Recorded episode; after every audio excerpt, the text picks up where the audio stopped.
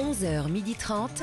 Anne Romanoff, ça fait du bien sur Europe Tous les jeudis à la télé, il y a Castex. Castex C'est plus des conférences de presse, c'est des conférences de stress. Je vais confiner. Oh, et puis non, il faut attendre, mais je surveille. Bon, euh, je vais me taire. Voilà, toutes les semaines, Jeannot nous répète que la situation est grave, mais qu'elle n'est pas encore assez grave pour être vraiment grave. vous imaginez la même chose quand vous allez chez le médecin?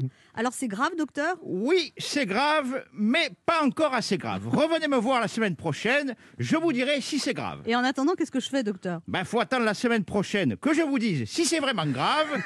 Auquel cas, euh, nous nous reverrons pour mesurer la gravité. Non, mais à force, vous savez que je le trouve sympathique, Jean Castex. C'est vrai. Non, mais il pourrait être chef de gare.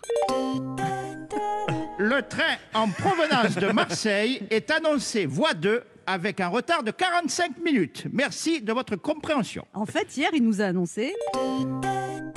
La vaccination est annoncée avec un retard de deux mois sur le reste de l'Europe. Merci de votre compréhension.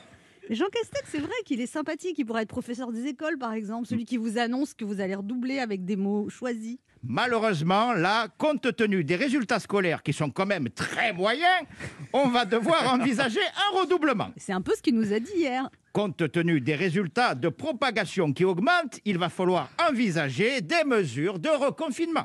Voilà, donc après Nice et Dunkerque, le gouvernement pourra instaurer des restrictions ciblées dans les zones où la circulation du virus est forte.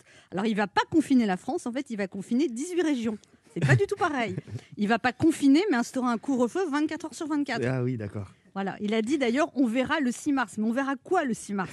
On verra si on est confiné ou si on accepte mieux le confinement que maintenant, puisqu'ils nous préparent psychologiquement. En fait, c'est ça leur stratégie, nous rendre fous avec les non-annonces jusqu'à ce qu'on se confine tout seul sans râler. en tout cas, les Français en ce moment, ils se sentent aussi perdus et abandonnés que la petite mèche de cheveux de Jean Castex au milieu de son crâne.